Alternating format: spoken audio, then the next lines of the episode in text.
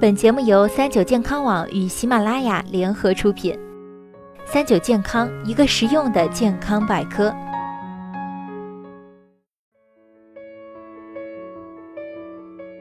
嗨，大家好，欢迎收听今天的健康养生小讲堂，我是主播探探。很多人认为啊，接吻会交换病毒是危言耸听，但是接吻病呢是确确实实存在的一种病。接吻病啊被称为传染性单核细胞增多症，它是由 EB 病毒感染引起的传染性疾病。EB 病毒是什么？EB 病毒是属于慢病毒，是人类疱疹病毒之一，主要通过唾液传播，普遍存在于人群中。数据显示，有百分之九十五以上的成年人体内都携带有这种病毒，一旦感染就会终身存在。当你免疫力下降时，这种病毒就会被激活，发作时会出现发烧、喉咙痛、淋巴肿大等症状，肝脏损伤、鼻咽癌、淋巴瘤等也与这种病毒有关。因而接吻一次就有可能给你带来很多疾病。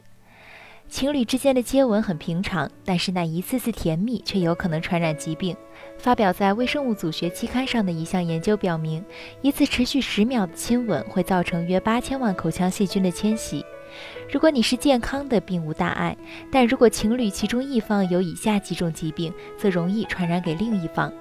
那有哪些疾病会通过接吻传播呢？一、肝炎。乙肝和丙肝都有可能通过血液传播。如果乙肝携带者在发病期间，而接吻一方有溃疡或者伤口破损，并没有注射或接种过疫苗，这时候就有可能通过接吻传播。部分儿童的免疫力较差，也会在亲吻时被感染肝炎病毒。二、胃病。幽门螺旋杆菌的感染率可以达到百分之五十，它可以通过唾液传播，感染后也因人而异，出现不同的症状，比如出现胃胀、胃痛、口臭等。三、呼吸道传染疾病，由流感病毒引起的呼吸道感染疾病传染性很强，尤其是在接吻时的传播速度很快。出现流行性感冒时，会出现全身酸痛无力、发高热、咳嗽等症状，严重可能会有并发症。四、龋齿，龋齿也被称为烂牙，因为龋齿的主要细菌为变形链球菌，它寄生在人的口腔中，通过接吻传播。感染这种细菌后啊，会让牙齿的硬组织出现慢性的破坏。有些变形链球菌在接触到新宿主时，还会出现变异，导致去活性变强，患龋齿的风险增加。那接吻时需要注意什么呢？